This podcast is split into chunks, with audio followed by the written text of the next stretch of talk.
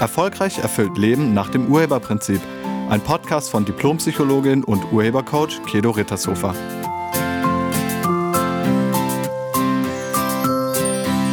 Hallo, herzlich willkommen und schön, dass du da bist.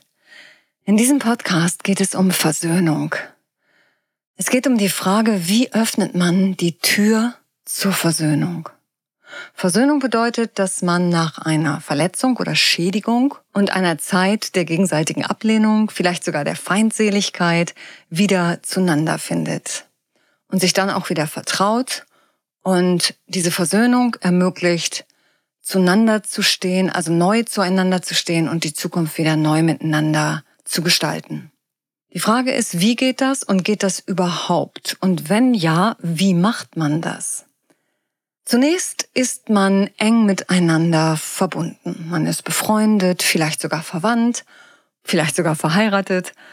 Und dann passiert etwas und es passiert immer mehr. Irgendwelche Erwartungen werden nicht erfüllt, also es gibt Konflikte, es führt zu Streit, man streitet immer mehr, die Fronten verhärten und es kommt zum Kontaktabbruch, zur Trennung. Beide sehen sich als Opfer und beide sehen den jeweils anderen als Täter. Beide fühlen sich verletzt und beide fühlen sich im absoluten Recht.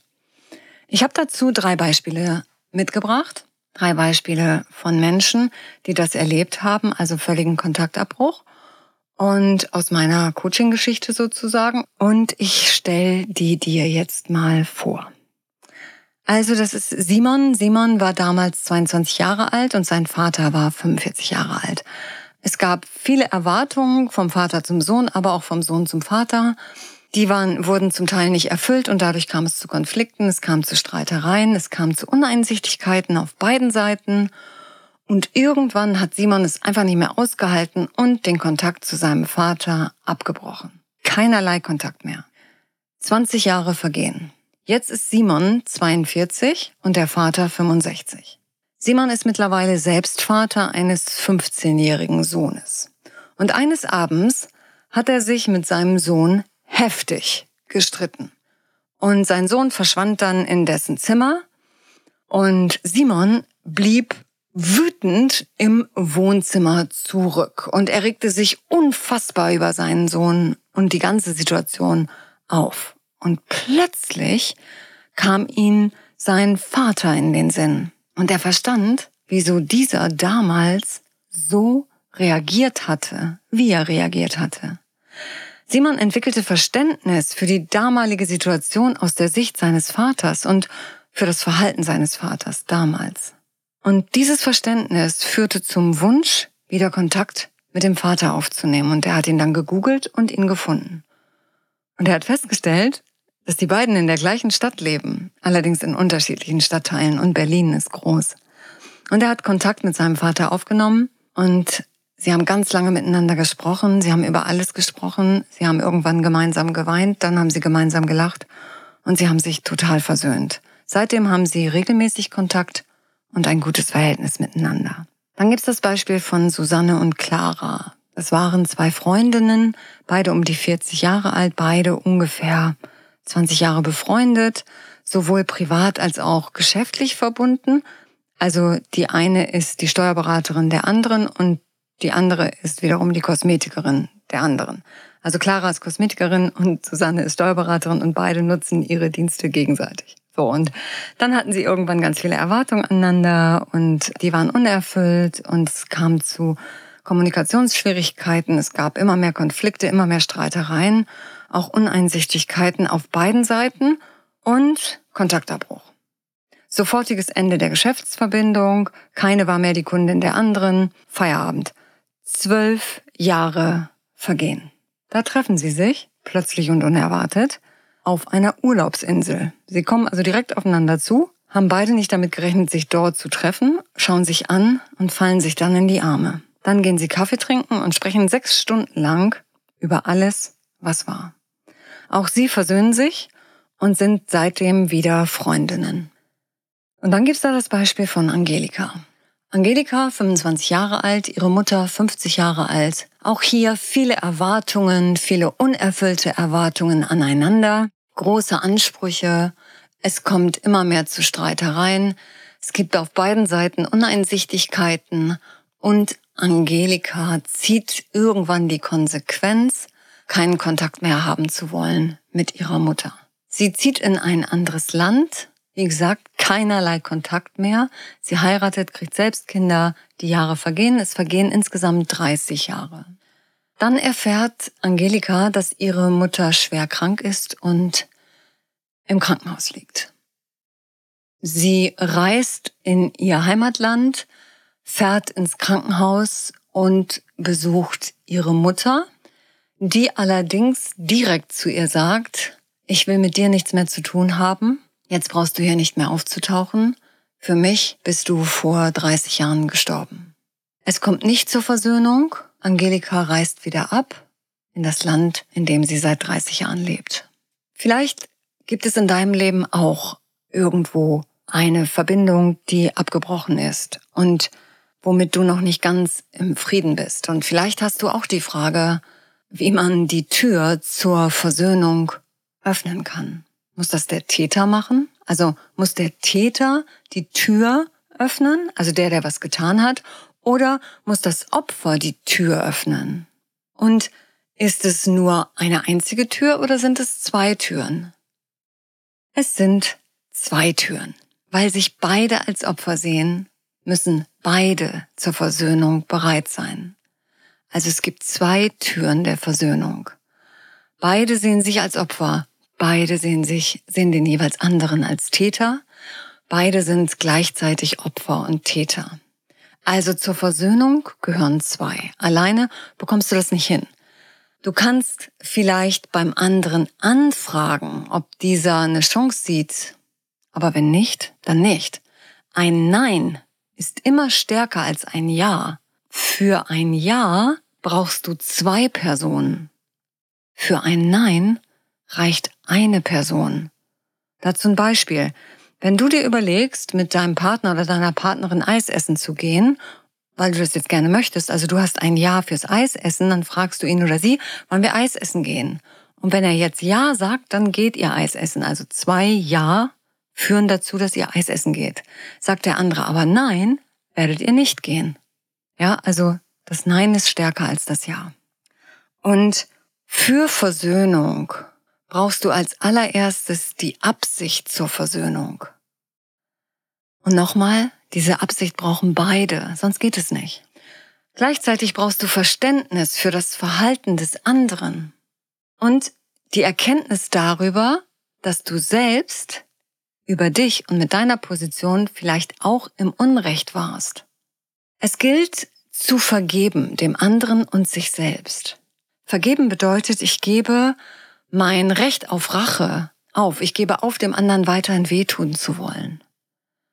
Das ist mit Vergebung gemeint. Und dann müsstest du zugeben, was du selbst getan hast und warum du das getan hast. Das wiederum führt zum Verständnis auf der anderen Seite. Es gilt, die Rechthaberei und die Positioniertheit aufzugeben. Und du müsstest dem, was war, vollständig zustimmen mit allem, was war. So wie es war, so war es. Dann gilt es, alles miteinander zu besprechen, bis es bereinigt ist und durch dieses Verständnis und die Bereinigung und das Aufhören, sich gegenseitig für schuldig zu erklären, dadurch drückt ihr auf den großen Löschen-Knopf. Und dann erst ist alles wieder gut. Das heißt aber nicht, dass ihr da wieder anknüpft, wo ihr wart, weil die Zeit ist ja vergangen, sondern jetzt gilt es neu zu wählen, wie ihr ab jetzt im Kontakt sein wollt. Bei Simon sah das damals so aus, also er hatte plötzlich Verständnis für die Situation seines Vaters, deshalb, weil er selber in dieser Situation war. Und er hat eine Erkenntnis gehabt seiner eigenen Täterschaft dadurch, dass sein Sohn sich so verhalten hat. Also er hatte plötzlich eine andere Sichtweise auf das Geschehen als nur als auf das Opfer. Also er sah auch plötzlich, dass sein Vater genauso Opfer war in der Situation. Diese Erkenntnis hatte er und plötzlich hatte er die Absicht zur Versöhnung. Er hat seinem Vater in dem Moment, als er Verständnis für ihn hatte, vergeben. Und das führte zur Kontaktanfrage. Dieses Verständnis führte dazu, dass er unbedingt Kontakt mit seinem Vater aufnehmen wollte. Und im Gespräch dann hat er zugegeben, was er gemacht hat und wie das damals für ihn war und der andere auch und also der, sein Vater auch und beide haben sich ihre positiven Absichten hinter dem jeweiligen Verhalten erklärt. Und das schafft auf der anderen Seite Verständnis. Jeder Mensch hat hinter seinem Verhalten immer eine für sich positive Absicht. Das kann der andere nur nicht so schnell sehen. Und wenn man diese Absicht dahinter erkennt, dann schafft das Verständnis. Und Verständnis brauchst du, um vergeben zu können. Du musst aufhören damit, immer noch zu denken, aber ich hatte recht, nur ich hatte recht. Wenn du das weiterhin denkst, kann es nicht zur Versöhnung kommen. Du müsstest erkennen, wir beide haben recht. Und dann gilt es, allem, was war, zuzustimmen. Genau das haben Simon und sein Vater gemacht. Sie haben auch dem zugestimmt, dass sie so lange keinen Kontakt miteinander hatten. Und sie haben alles, was sonst noch so an Vorwürfen da war, miteinander besprochen und bereinigt. Und dadurch haben sie auf Löschen gedrückt. Danach war klar, wir können jetzt wieder Kontakt zueinander haben, auf einer ganz neuen Ebene. Von Mensch zu Mensch. Und in diesem Fall von Mann zu Mann. Die Vater-Sohn-Beziehung war zu Ende. Die brauchte es jetzt auch nicht mehr. Simon war ja kein kleiner Junge mehr. Beim Beispiel von Susanne und Clara, die beiden haben sich plötzlich wieder getroffen, damit haben beide nicht gerechnet. Und sie hatten gleichzeitig, als sie sich sahen, die Absicht zur Versöhnung. Das wird sichtbar darin, dass sie sich in die Arme fallen.